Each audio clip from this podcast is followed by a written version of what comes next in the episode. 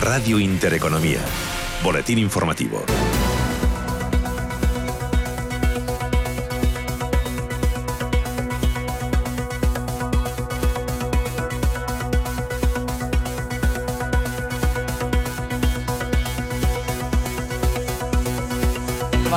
España que tilda de contraproducente esta medida acordada por el Gobierno y los sindicatos. El gobernador Pablo Hernández de Cos ha reconocido que cada vez eh, puede ayudar a reducir las desigualdades sociales, pero que a su vez tiene efectos secundarios sobre las personas más vulnerables como los jóvenes o parados de 45 años incrementos moderados del salario mínimo probablemente no generan efectos moderados negativos también sobre el, sobre el empleo, pero que sin embargo pueden ser más relevantes para determinados colectivos, ¿no? que tienen que ver con aquellos de baja productividad, eh, jóvenes, mayores de, mayores, de 45, mayores de 45 años. ¿no?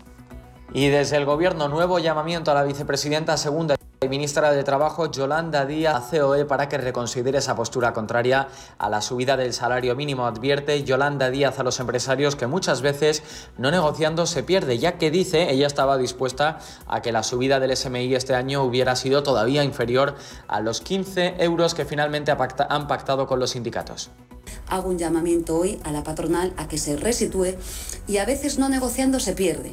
No sé si hablo claro. No negociando se pierde, porque ustedes saben que la ministra de Trabajo y Economía Social estuvo dispuesta a pactar por una cuantía inferior a la que hoy tenemos.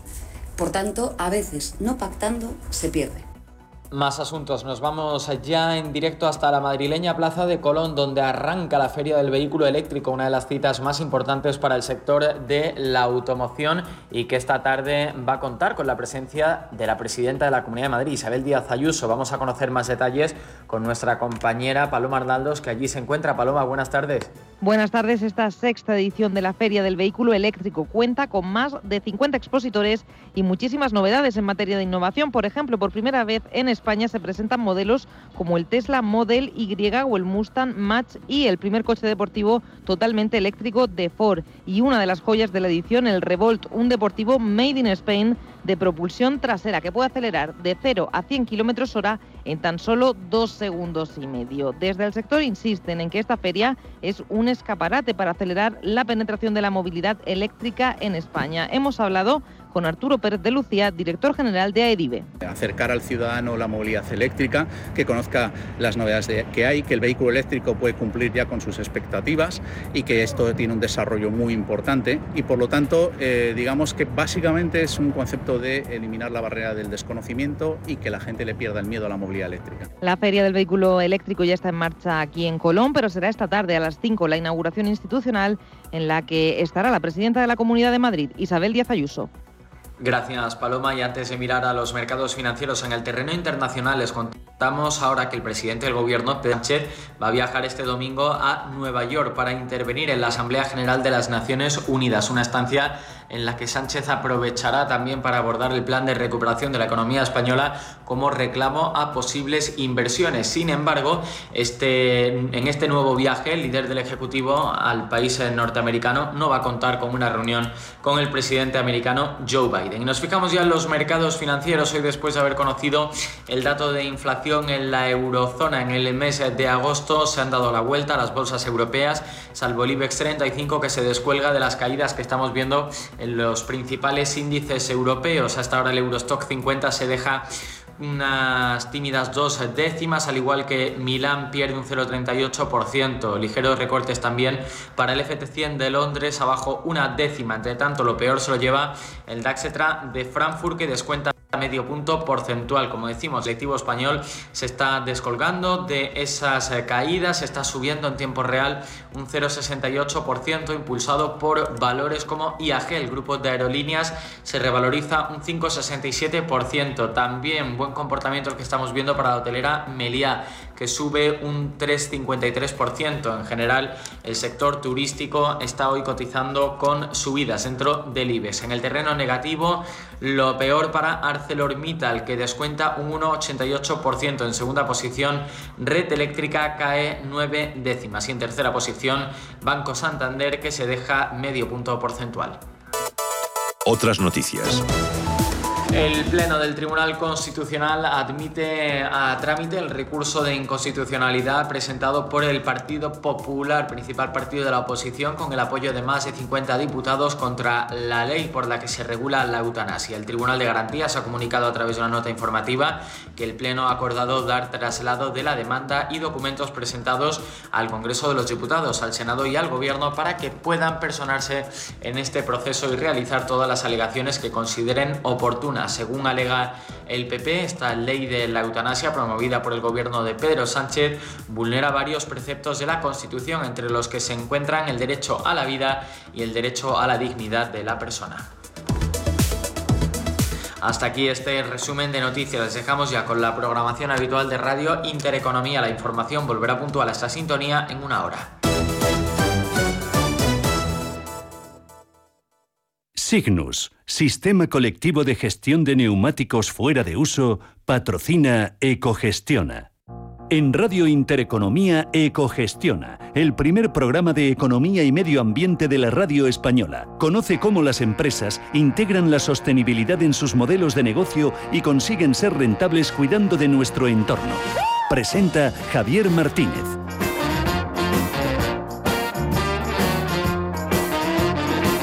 Muy buenas tardes y bienvenidos a Ecogestiona, el programa donde teñimos de verde la economía y la hacemos rentable en nuestros bolsillos y sostenible el medio ambiente.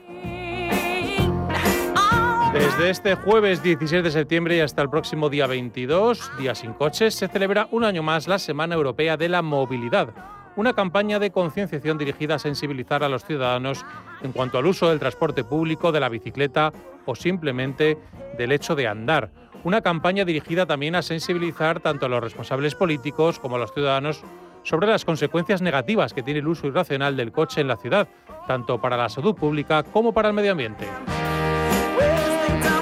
Este año el tema elegido por la Comisión Europea para la campaña es Movilidad Sostenible, Saludable y Segura y el lema Por tu salud, muévete de forma sostenible.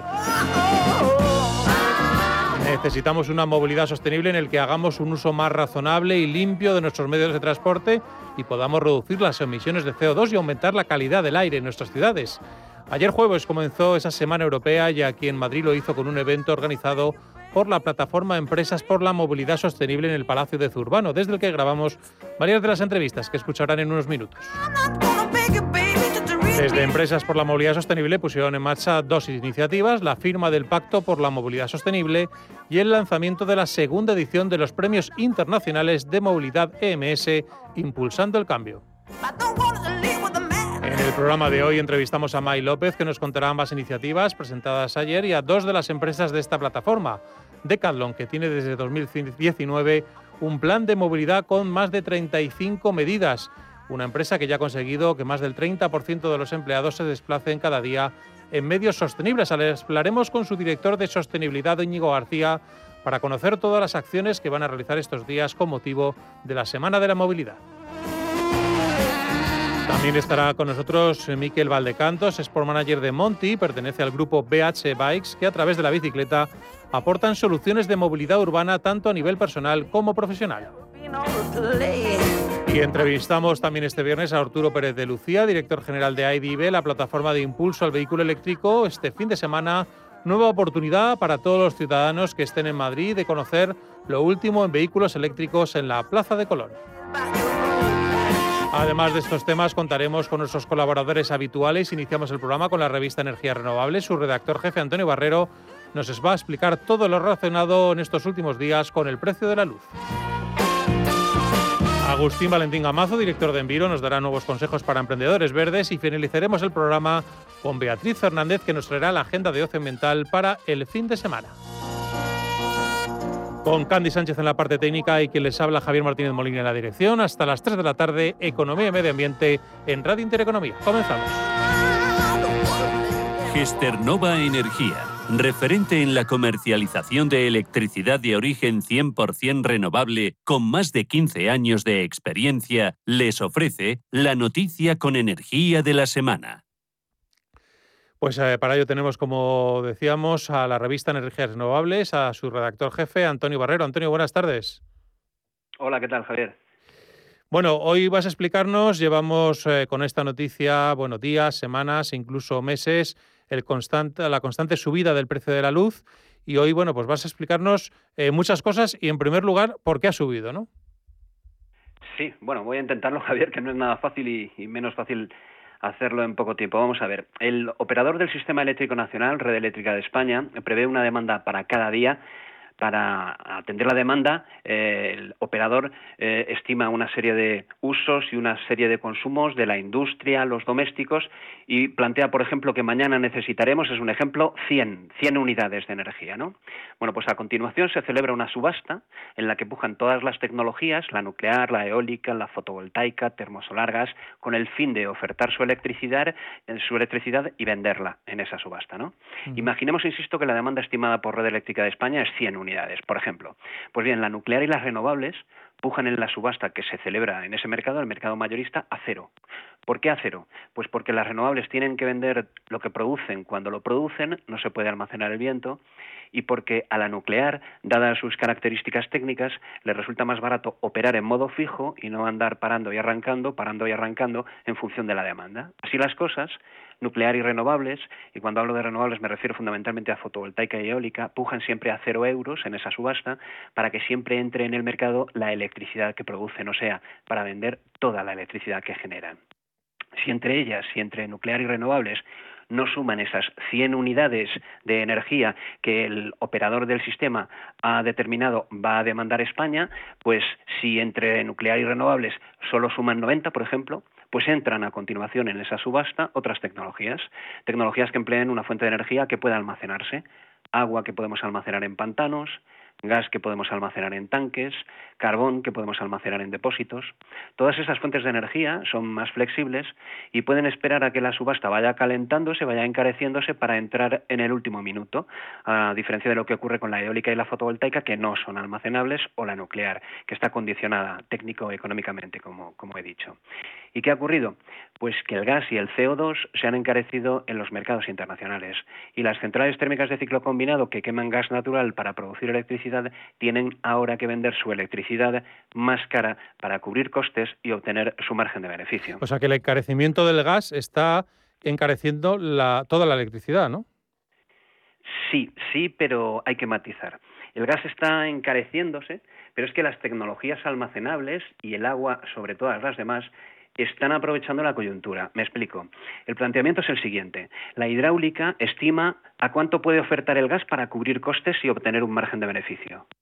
Y una vez hecha esa estimación, los operadores de, las centrales hidroeléctricas ofertan en la subasta un poquito por debajo de lo que puede ofertar el gas y se adjudican el megavatio. Por ejemplo, la hidráulica estima que el gas puede ofertar a 167 euros, porque si el gas oferta menos, entraría en pérdidas, no tendría beneficio.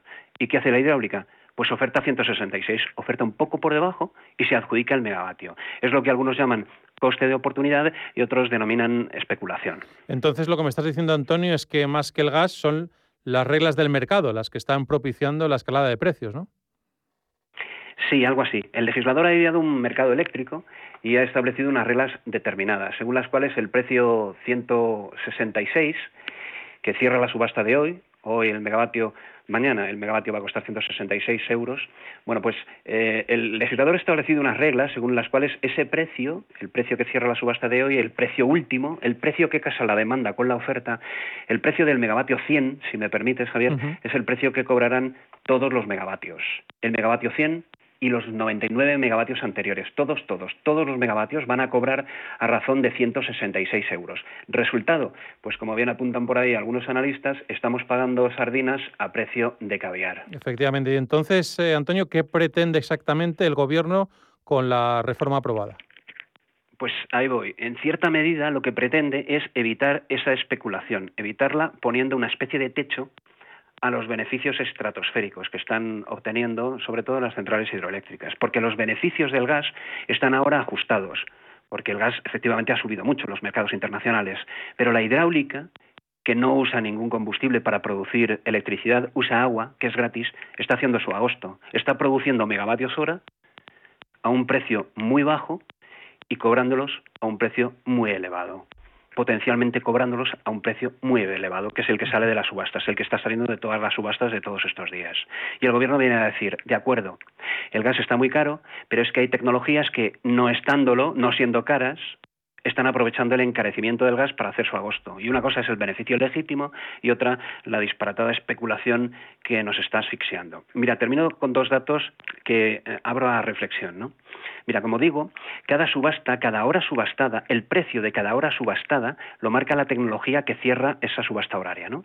Pues bien, en los últimos 10 días, en las últimas 240 horas, en esas últimas 240 horas de rally de precios, como decía la secretaria de mm. Estado de Energía el otro día, el precio de 134 de las 240 horas, más de la mitad de las horas, 134 de las 240, lo ha marcado el gas. No, lo ha marcado la hidráulica, que está aprovechando la coyuntura para hacer su agosto y hacer su septiembre y ya veremos. El Gobierno ha implementado una compleja reforma que pretende acabar con eso, pero que también está tocando otros palos. El mercado eléctrico es muy complicado y ya veremos el recorrido que tiene esa reforma, pues hay más de un experto que en el sector que ya ha puesto en duda el encaje jurídico de esa, de esa reforma. Y segundo y último dato que también dejo para la reflexión. En estos últimos 10 días, solo alrededor del 20-25% de la electricidad la ha producido el gas. Y el otro 75-80% lo han producido otras tecnologías. La pregunta es, ¿tiene sentido que si solo sube el precio de un producto de la cesta de tu compra, te suban el precio de todos los demás productos? Ahí lo dejo, Javier. No, desde luego yo, yo ya tengo la respuesta ¿eh? y creo que todos los oyentes también. A ver si cambian las reglas del mercado, porque esto está pasando en España, pero está pasando en toda Europa, que están los precios de la luz, eh, bueno, pues eh, altísimos. Y desde luego lo estamos... El, debate está, está costando que salga a los medios de comunicación y a los escenarios políticos, pero más pronto que tarde va a saltar en toda su profundidad porque va mucho más allá. El encarecimiento del precio de la electricidad va mucho más allá del encarecimiento del precio del gas. El mercado eléctrico va mucho más allá del gas. En el mercado eléctrico español está generando la nuclear, que genera un 20%, la hidráulica, un 15%, las renovables, que el año pasado generaron el 40%, en fin, que hay que tocar muchos palos y hacerlo con mucho cuidado para que encaje jurídicamente y podamos evitar estos rallies, como decía la secretaria de Estado de Energía. Pues seguiremos aquí contando todo lo que acontece. Muchísimas gracias, Antonio Barrero, por contarlo también. Que como siempre se dice, se puede contar más alto, pero no más claro. Muchas gracias, Antonio. Un placer, Javier. Un abrazo grande. Gesternova Energía, referente en la comercialización de electricidad de origen 100% renovable con más de 15 años de experiencia, les ha ofrecido la noticia con energía de la semana. Pues de noticias de energías renovables vamos con nuestra sección también de empleo de emprendimiento verde. Lo hacemos como siempre con Agustín Valentín Amazo, director de Enviro. Agustín, buenas tardes. Hola Javier, buenas tardes, encantado de estar con vosotros. ¿Qué tal? Muy buenas. Bueno, hoy como ya estamos en mitad de septiembre, ya la actividad eh, se ve que comienza a coger ritmo. Tenemos próximamente varias eh, ferias eh, que pueden ser interesantes para los emprendedores verdes y nos ibas a contar un poco en, en, esas próximas semanas dónde acudir e incluso algún consejo para alguna labor comercial de emprendedores, ¿no? Pues sí, efectivamente, Javier, porque parece que ya vamos a retomar a esta, normalidad ¿no? deseada y ya parece que ir a ferias, a congresos, a eventos, pues cada vez es, más habitual. Y yo animo a, bueno, pues a planificar un poco estos próximos meses hasta Navidad, porque hay cosas súper interesantes y tanto estas que vamos a comentar como otras muchas que hay en agenda eh, pueden servir, bueno, pues para conseguir clientes, para darse a conocer, conseguir colaboradores. y yo creo que lo primero que hay que hacer es, eh, bueno, pues rastrear esta agenda, ¿no? Que hay varios sitios, incluso aquí desde Cogestiona, que nos decís, ¿no? Los eventos así más interesantes. Pero hacerse una planificación, eh, yo ahora diré algunas que, bueno, pues que son interesantes en estas dos próximas semanas, pero hay muchas más. Y sobre todo, eh, planificar cada una de las visitas. Es súper importante. Yo me encuentro muchas de esa gente que, no, voy a ir a tal congreso, voy a ir, bueno, pero ¿para qué vas? Y al final no está nada claro. Entonces yo lo que siempre digo es, bueno, pues vamos a mm, detallar ese para qué a quién queremos ver, con quién queremos hablar, cuál es el objetivo concreto y además eh, con números, por así decirlo, si vamos a visitar a X empresas, si vamos a conseguir tantos contactos comerciales, pero aterrizarlo y hacer un trabajo previo muy importante quién está allí, eh, quiénes son, quién, quiénes van de ponentes, eh, con quién quiero hablar y para qué. Y todo ese trabajo que hagamos antes de ir a la feria, al evento, al congreso, va a multiplicar exponencialmente el resultado que vamos a tener. Entonces, eso como, bueno, como yo suelo ¿no? enfocar y preparar toda la asistencia a cualquiera de estas ferias, invito a todos que, lo hagan también. Es desde luego fundamental. No, no, les digo que es fundamental eh, porque yo, yo, lo he practicado alguna vez, de decir, primero mm, quiero saber quién va a la feria, cuáles son las mesas, los congresos, las jornadas y saber dónde tengo que ir y, digamos, centrar el tiro, porque si no, luego te pierdes y, pierdes mucho tiempo. O sea, es que está claro. Sí, sí. incluso eh, hacerse un cronograma eh, muy detallado de horas en las que sabes a qué vas a acudir, sabes los eh, ratos que vas a tener libres para visitar pues algún stand o tratar de abrir algún contacto, pero tenerlo todo muy sistematizado porque son eventos y lugares donde la pérdida de tiempo, si no estamos organizados, es garantizada, ¿no? Tomar cafés, encontrarse a conocidos, hablar, ver cosas interesantes. Entonces, al final hay que, hay que reflexionar en, bueno, ¿para qué voy? ¿Cuáles son los objetivos mínimos que tengo que cumplir cuando, cuando yo vuelva? Bueno, si vas a contar tres ferias, y unas en Valladolid, otra en Madrid y otra en Málaga, si no... Y otra en Málaga, para recorrer España, pues dependiendo un poco del sector que nos pueda interesar, así, eh, mm, vamos, tal que esta misma semana que viene, el día 21 al 23, tenemos en Madrid, en IFEMA, la feria Rebuild, que, es de edificación sostenible, transformando la edificación, entonces todos aquellos pymes, emprendedores que, que estén en este sector, ¿no?, de la construcción sostenible, bioconstrucción, etcétera, yo creo que es un buen lugar para acudir. Después eh, tenemos la feria de Green Cities, bueno, perdón, también esta semana que viene, por hacerlo cronológicamente, ¿no? Tenemos la feria en Valladolid de Bio, Expo Biomasa, que también sería del 21 al 23, y todas aquellas eh, empresas o entidades que se dediquen al mundo forestal, de la biomasa, agricultura, eh, este tipo de, de, actividades, pues aquí en Valladolid, Expo Biomasa, la feria líder en estas temáticas, y ya la semana siguiente, del 29 al 30, está en Mala Green Cities, que también es una cita eh, pues muy interesante, por ejemplo, para emprendedores o pequeñas empresas que trabajen con entidades públicas como ayuntamientos, porque reúne a muchísimas personas, eh, a muchísimos representantes de estas entidades y, vamos, garantizo, ¿no? porque nosotros lo, hacemos todos los años, que hay muy buenas oportunidades, muy, muy buen ambiente y buena accesibilidad para eh, hablar con ayuntamientos, ¿no? Si es, si es el cliente de algún emprendedor o alguna pyme. Y ya, eh, por cerrar, aunque es un poco más a largo plazo, eh, en octubre tenemos eh, el Congreso de em, Economía Circular, Congreso Nacional de Economía Circular y Comunicación Ambiental, del 5 al 7 de octubre. También un evento, el primer Congreso Nacional de Economía Circular, tiene muy buena pinta y también pues merece Eso será en Sevilla, creo, ¿no? En Sevilla con, con alcance online también. Es decir, que puede ser una presencia virtual, aunque la sede sea en Sevilla. Pues eh, dicho queda y apuntado, Expo Biomasa, Rebuild, Green Cities y el Congreso de Economía Circular, las próximas eh, citas que pueden eh, tener pues todos los que están interesados, pues bueno, cosas tan temáticas como la biomasa, la construcción sostenible y Green Cities, pues que al final es un conglomerado de, materias todas súper importantes para en temas de innovación, sostenibilidad y en, del mundo de las ciudades. Pues muchísimas gracias, Agustín, y estaremos atentos y iremos contando en, Ecogestión a estas ferias. Muchas gracias por, traerlas a, los oyentes. Muchísimas gracias a vosotros y feliz semana. Igualmente. En Signus hacemos girar la rueda para ti. Convertimos tus neumáticos fuera de uso en materia prima o en nuevos productos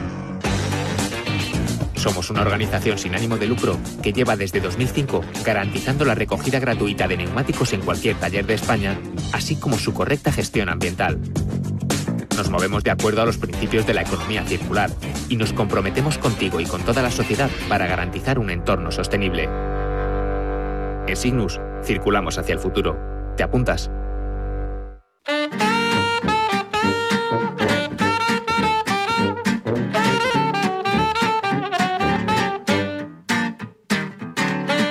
Pues comenzamos esta tertulia especial dedicada a la movilidad sostenible. Desde el Palacio de Zurbano conmemoramos un año más la SEM, la Semana Europea de la Movilidad, una campaña de concienciación dirigida a sensibilizar a los ciudadanos en cuanto al uso del transporte público, de la bicicleta, de andar más y de hacer un uso más razonable del vehículo en el que se desplaza. En la Semana Europea de la Movilidad, del 16 al 22 de septiembre, multitud de ciudades europeas dedican toda una semana a actividades dirigidas a la concienciación en torno a los múltiples aspectos de la movilidad sostenible. Una semana europea que termina cada año con el Día Mundial sin Coches, que es el 22 de septiembre. El tema elegido por la Comisión Europea para la campaña de este año 2021 es movilidad sostenible, saludable y segura. Y el lema, por tu salud, muévete de forma sostenible. España es líder en participación en estas iniciativas. El año pasado, más de 500 ciudades presentaron casi 1.900 medidas de movilidad sostenible. Nos encontramos, como decíamos, en el Palacio de Zurbano, en Madrid, donde se ha celebrado esta mañana la Asamblea General de la Plataforma de Empresas por la Movilidad Sostenible, que colabora junto al Gobierno español en esta Semana Europea de la Movilidad. La Plataforma de Empresas por la Movilidad Sostenible la componen 53 empresas y está con nosotros aquí en la emisora, en el Palacio de Zurbano, eh, May López, que es directora de Desarrollo de esta plataforma. May, buenas tardes. Buenas tardes y muchas gracias por contar con nosotros una vez más. Bueno, May, aparte de ser la directora de desarrollo de esta plataforma, es profesora de sostenibilidad y logística en diversos másteres, en Business School, Loyola Master y colabora también como asesora de sostenibilidad y movilidad en diferentes organizaciones y desde 2018 forma parte del grupo de expertos de la Comisión Europea. Así que, eh, bueno, lo primero, May, eh, estamos aquí porque se ha celebrado la asamblea de esta plataforma de empresas por la movilidad sostenible y quería bueno que le explicases un poco a los oyentes para el que no conozca aún qué es esto qué es esto de la plataforma de empresas por la movilidad sostenible cómo surge y, y para y para con qué objetivo se ha creado claro bueno, pues la plataforma es una organización que, como bien dices, ya agrupa más de 50 organizaciones mm, líderes, muchas de ellas que están impulsando cambios en la movilidad sostenible y que estamos trabajando, pues precisamente en cada uno en su especialidad distinta. Y hoy te daré pie a que luego los presentes, pero tenemos desde empresas referentes en esa última milla, empresas referentes en esa distribución de larga distancia, referentes incluso en esa movilidad al trabajo que también es clave y sobre la que tenemos que trabajar y sobre todo, y hoy lo hablaremos, ¿no? en esa movilidad activa y en esa movilidad saludable tan necesaria hoy en día y cada vez más.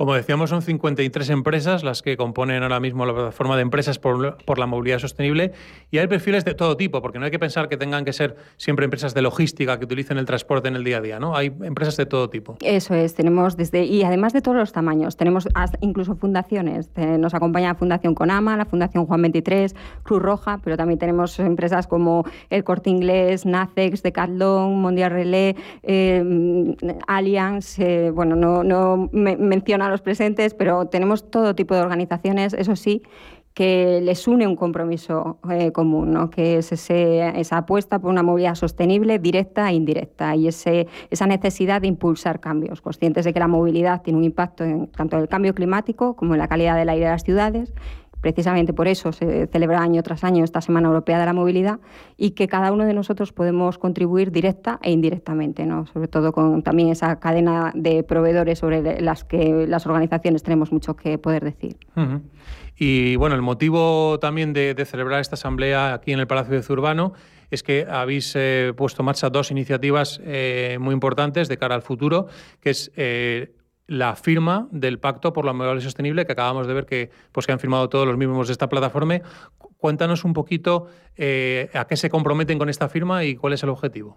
Pues como comentábamos, muchas de estas organizaciones ya están comprometidas con ese cambio ¿no? y lo que buscábamos es que la movilidad es esencial, ya eso no cabe duda, pero que además está viviendo un cambio que pues lo estamos viendo ¿no? con la ley de cambio climático y transición energética, más de 140 municipios va a tener que establecer zonas de bajas emisiones, con el programa 50 for 55 ya ningún vehículo, ningún turismo ni ninguna furgoneta eh, que emita en tubo de escape va a poder ser vendido en Europa en el 2035.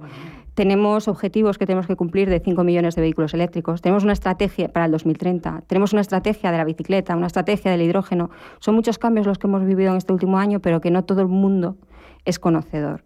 Y sin embargo, sí, toda organización necesita de la movilidad, bien sea para desplazar a sus empleados o para desplazar el producto o servicio que, que tenga y ponerlo en el mercado. Luego, tener esa visión 360 es clave. Con el pacto que recoge 10 principios claves eh, que son la base que toda organización debería de llevar a cabo para poder impulsar esa movilidad sostenible. Lo que buscamos es que no solo nuestras organizaciones, que además son referentes en ello, sino que se comprometan a, mejorar en cada uno de esos puntos, sino que sirva para que todas aquellas organizaciones que a lo mejor no están tan al día de lo que es la movilidad sostenible, es sostenible y en qué les va a afectar estos cambios en la movilidad, pues puedan también sumarse y que juntos podamos avanzar más rápido. Como decíamos, eh, hay 53 empresas, eh, desde empresas de logística como Nacex, el Corte Inglés, Alsa, Cruz Roja, Repsol, Tres Media, no podíamos tener aquí a todas. Hemos escogido a, dos de ellas. Eh, la campaña de este año 2021 es movilidad sostenible, saludable, segura. Hablabas tú del uso de la bicicleta. Bueno, pues uno de nuestros invitados que tenemos aquí en el Palacio de, Zurbano es Miquel Valdecantos, que es Sport Manager de Monty Bikes, que pertenece al grupo BH eh, Miquel, eh, eh, buenas tardes, bienvenido. Buenas tardes, Javier, gracias.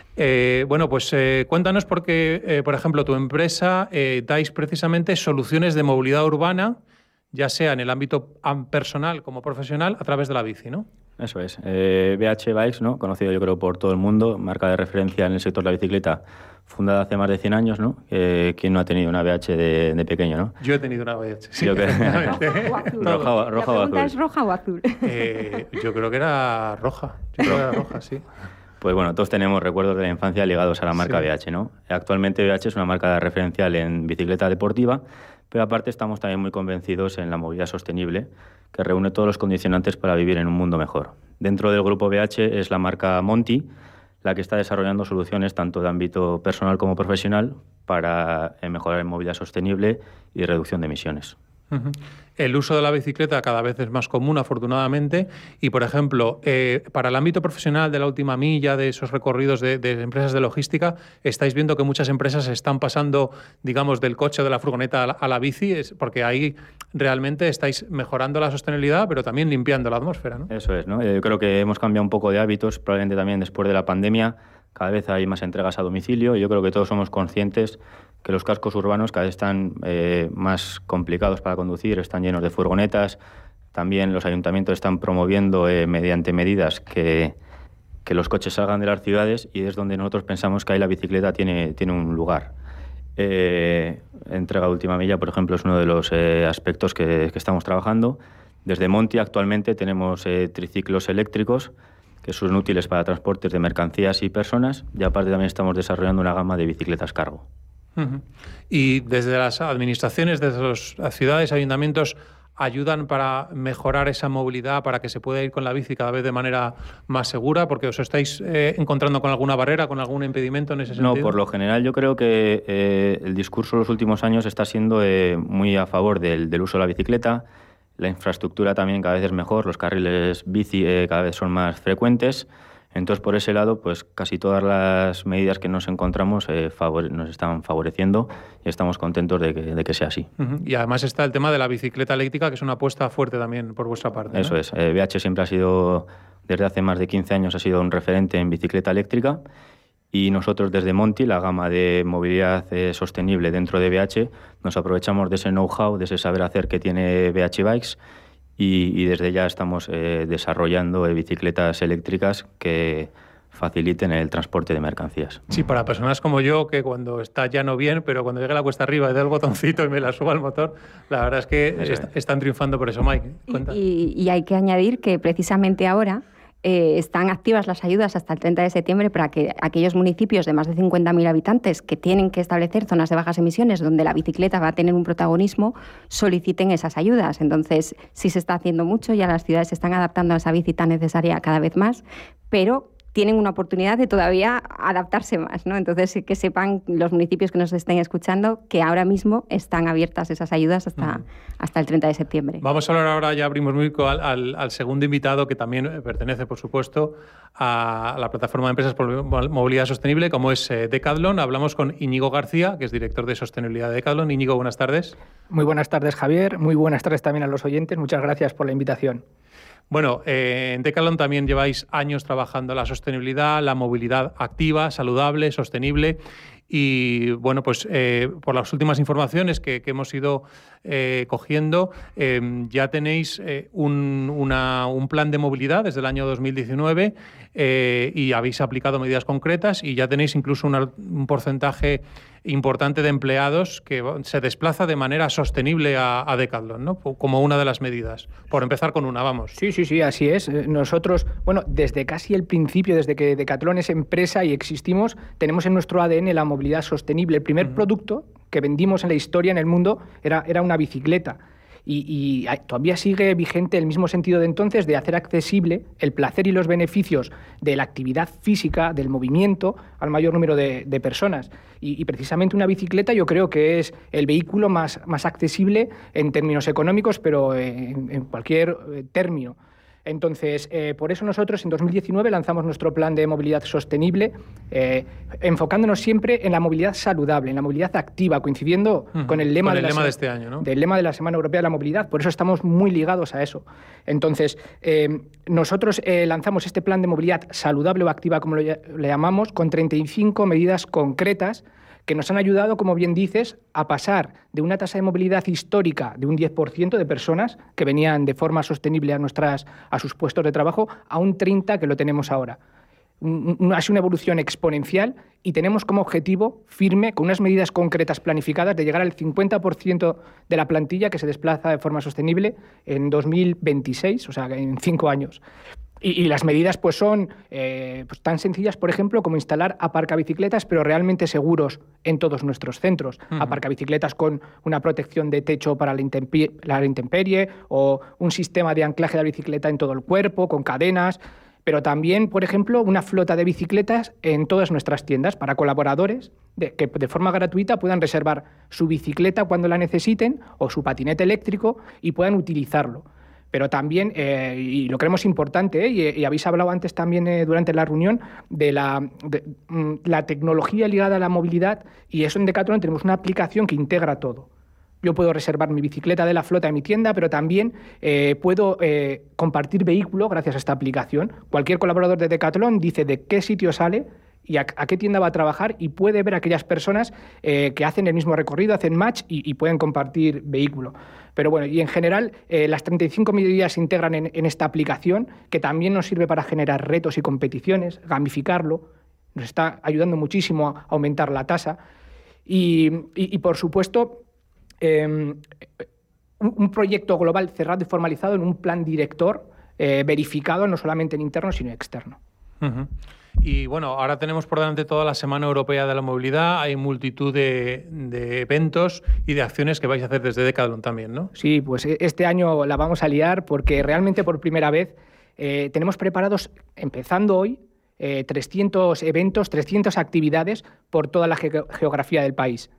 Em, estos 300 eventos em, están divididos, eh, bueno, tienen el mismo objetivo, que es el de, primero, hacer descubrir la movilidad, a todas, a la movilidad responsable, saludable, sostenible, a todas aquellas personas que no la, no la conocen, pero también romper esas barreras quitar esos miedos a aquellos que quieren empezar a moverse de otra forma, pero no saben cómo. O sea, a través de estos talleres, de estas formaciones, de estas charlas, eh, pretendemos quitar estos miedos. Es el segundo año eh, que lo hacemos. El año pasado fue completamente eh, online, fue a través de webinars que tuvieron un éxito tremendo.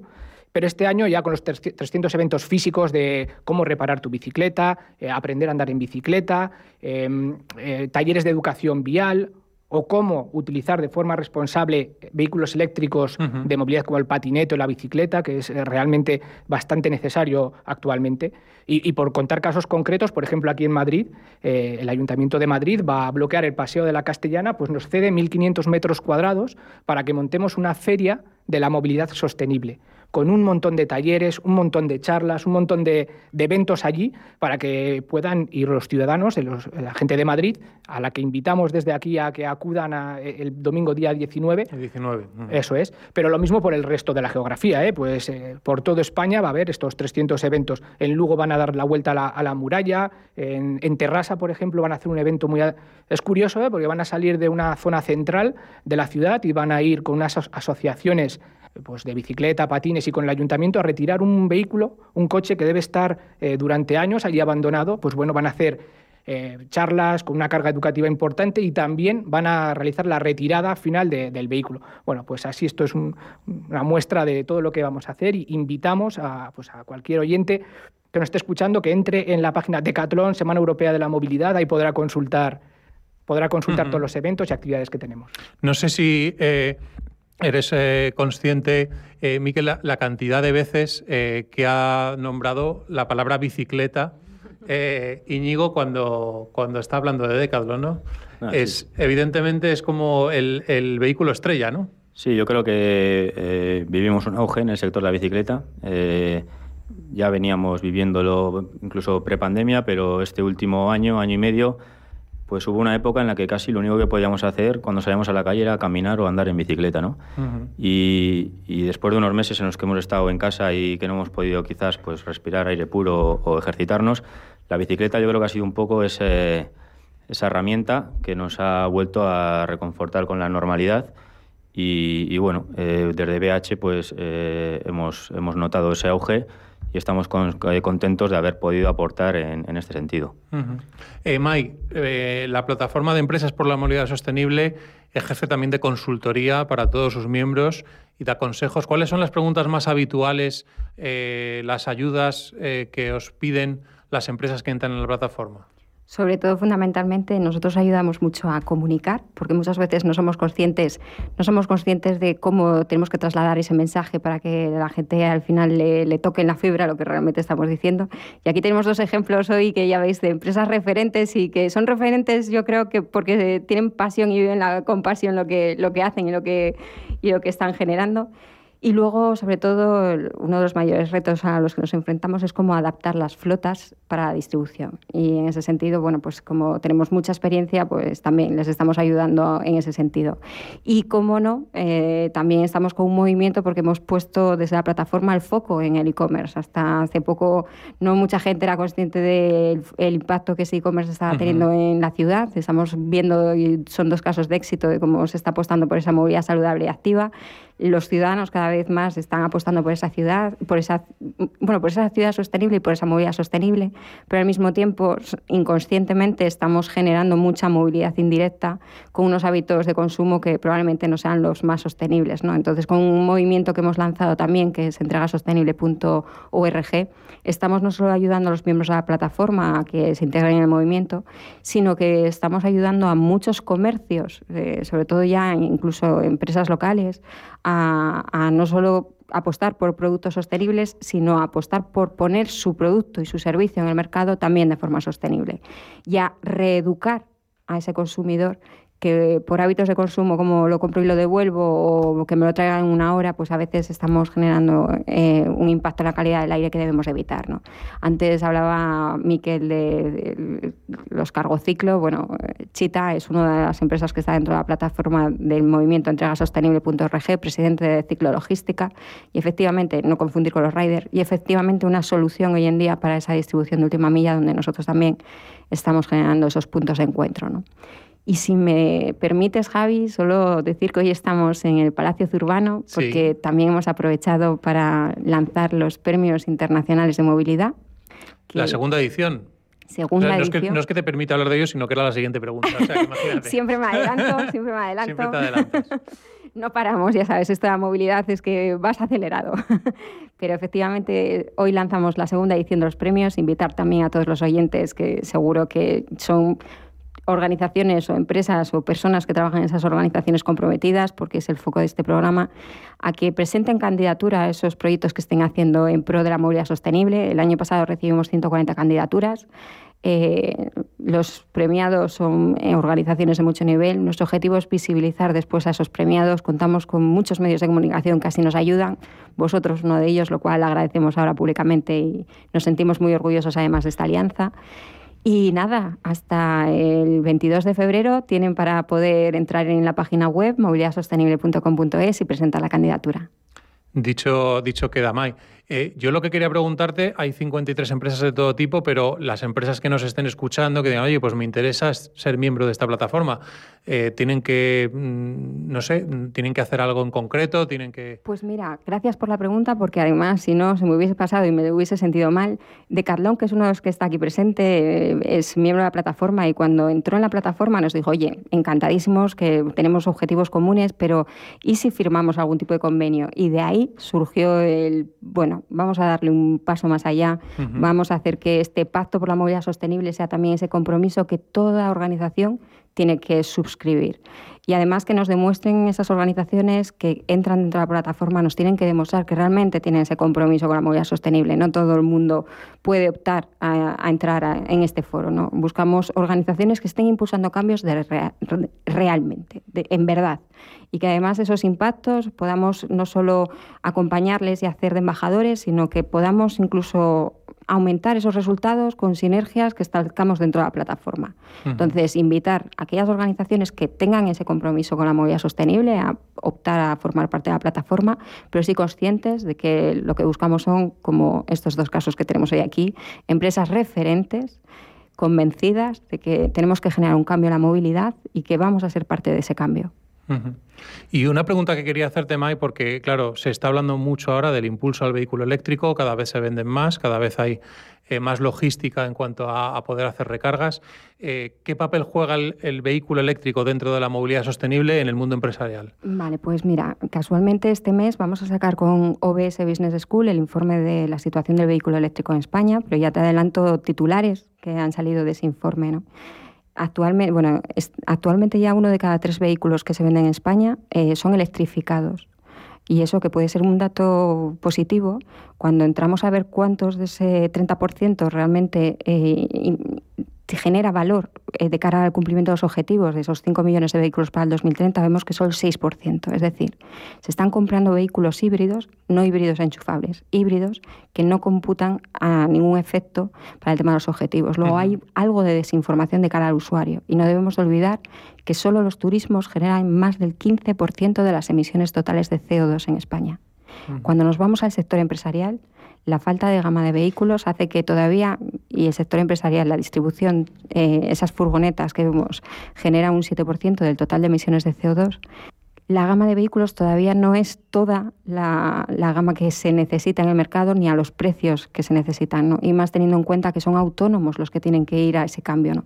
Entonces, bueno, sí hay que seguir trabajando, hay que ser conscientes de que el vehículo eléctrico está aquí, ha venido para quedarse, sobre todo cuando estamos hablando de turismo y que es cuando estamos hablando de furgoneta, porque así lo, lo marca ya ese 2035, donde no habrá un vehículo que se venda que emita en tubo de escape.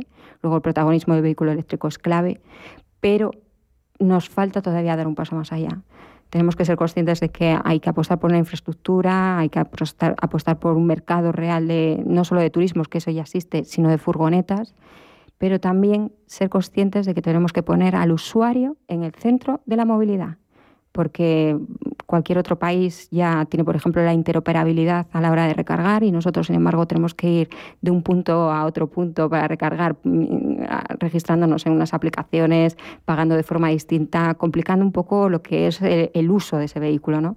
Entonces, miremos a Europa, veamos qué es lo que están haciendo ya, porque ya funciona, y empecemos a poner a ese usuario en el centro de movilidad. De hecho, en centros comerciales y en, empresas gordas, eh, aparte de de promocionar que la gente pueda ir en bicicleta, pero muchas veces en los parkings también tienen recargas de, coche eléctrico, ¿no?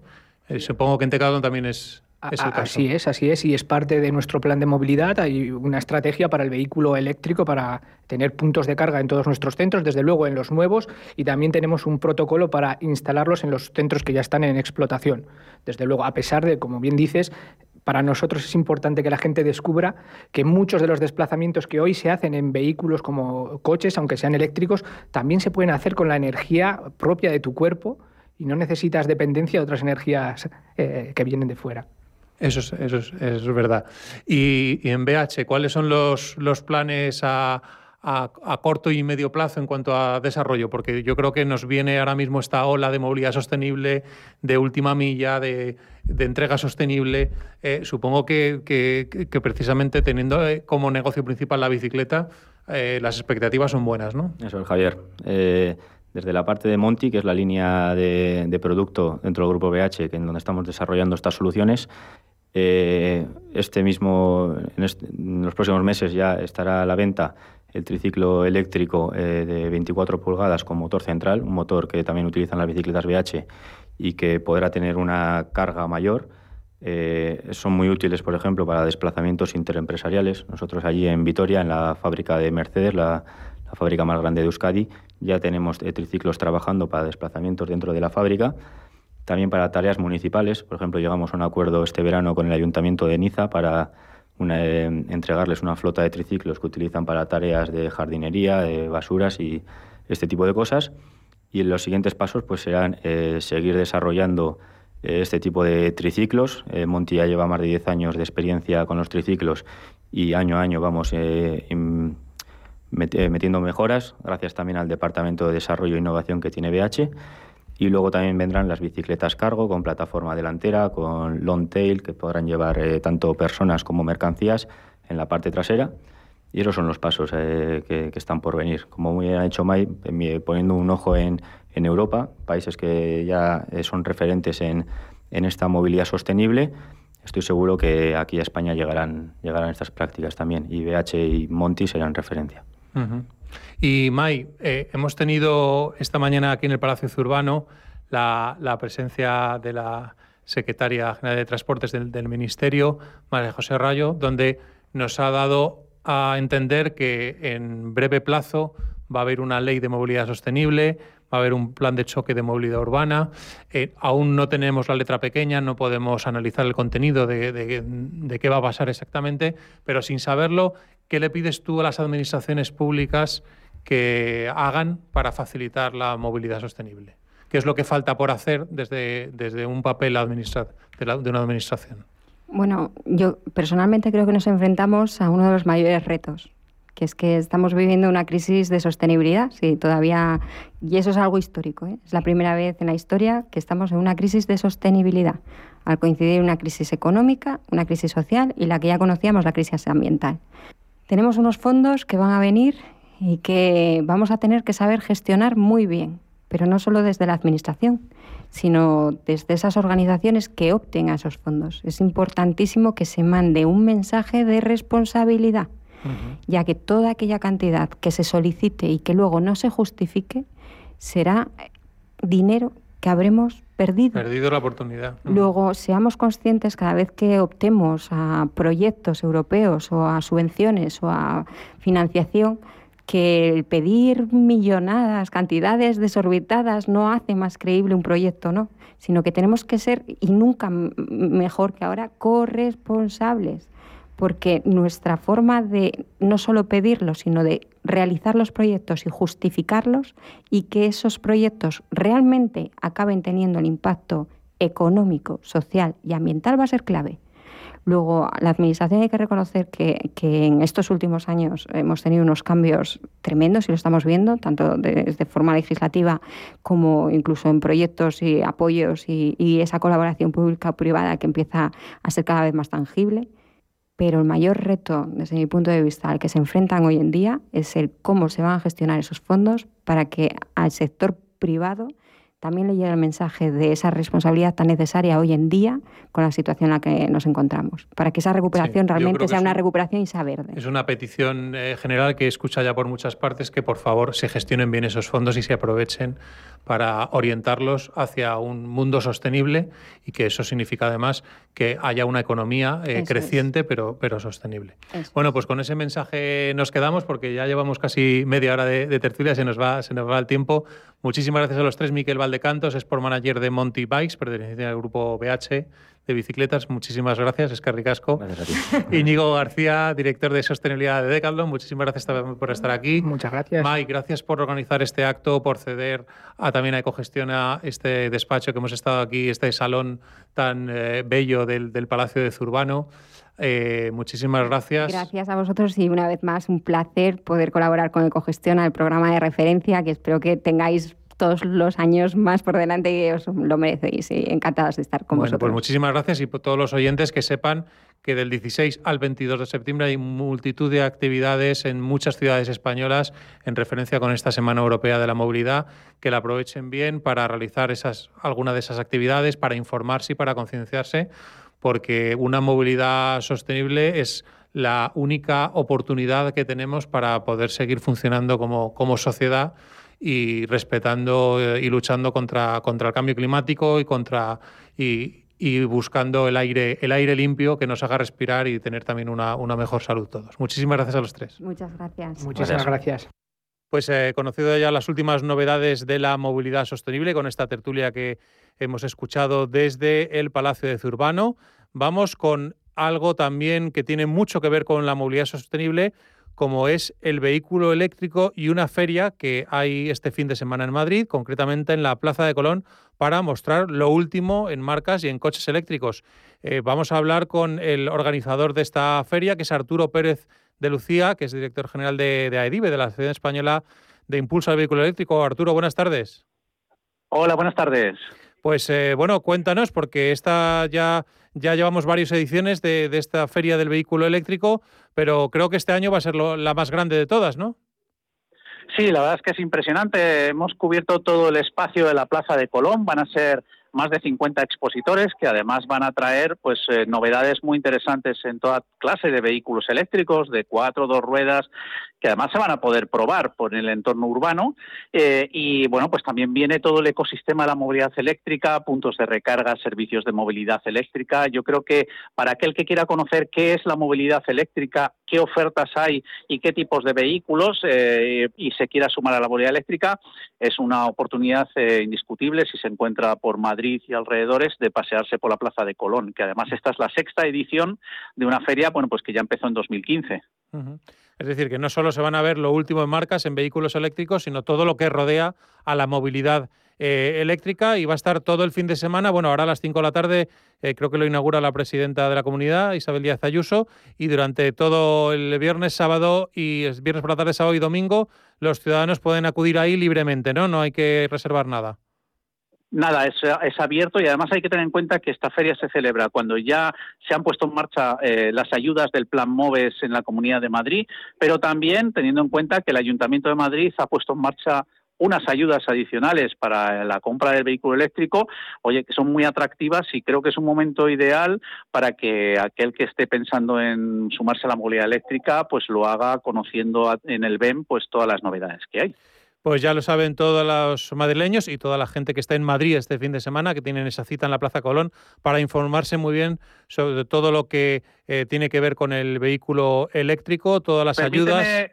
Dime, dime. Permíteme que diga rápidamente los horarios, que serían viernes y sábado de diez y media a 8 y el domingo de 10 a 3. Vale, esta tarde hasta las 8 y luego sábado y domingo de 10 de la mañana a 3 de la tarde.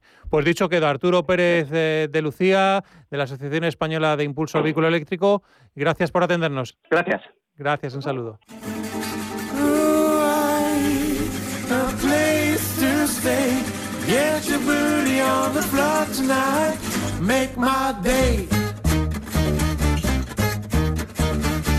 Pues acabamos, como siempre, el programa con la agenda de ocio ambiental para el fin de semana. Hablamos con Beatriz Fernández, responsable de contenidos de la comunidad de SM, el espacio divulgativo del Instituto Superior de Medio Ambiente. Beatriz, buenas tardes. Buenas tardes, Javier. Cuéntanos, ¿qué tenemos para este fin de semana?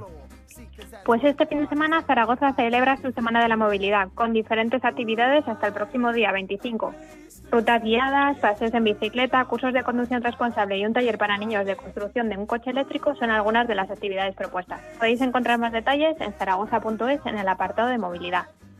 También este sábado se celebra el World Clean Up Day, un movimiento internacional para la limpieza de espacios naturales, en el que se implican asociaciones y entidades locales de todo el mundo, y donde podemos apuntarnos como voluntarios consultando la actividad más cercana en la web worldcleanupday.org.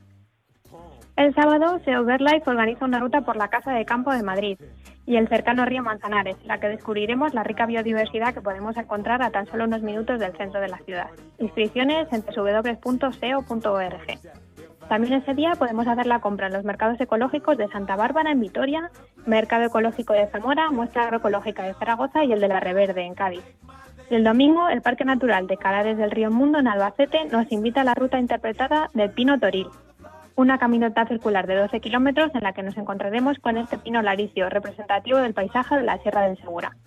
Esta es nuestra propuesta para hoy. Como siempre recomendamos visitar www.comunidadism.es para consultar todos los detalles y otras actividades. Buen fin de semana a todos. Muchas gracias, Beatriz. Nos despedimos ya por hoy. Agradecimientos a Candy Sánchez en el control de sonido. Gracias también a Signus, nuestro patrocinador. La semana que viene volvemos el viernes a las 2 de la tarde. Si tienen cualquier comentario o sugerencia, pueden escribirnos a info.radiocogestiona.com. También estamos en Facebook, en Twitter, con la cuenta arroba ecogestiona y se nos puede escuchar en Spotify, en iVoox y en la web radiocogestiona.com. Les dejamos con My Economy, el programa que da voz a los nuevos mercados y tendencias del área digital. Que pasen buen fin de semana. Saludos de Javier Martínez Molina.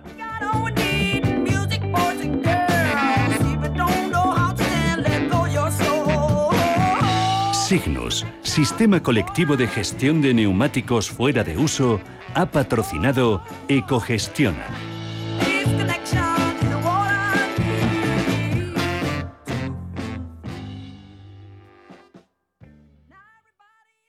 Sintonizan Radio Intereconomía.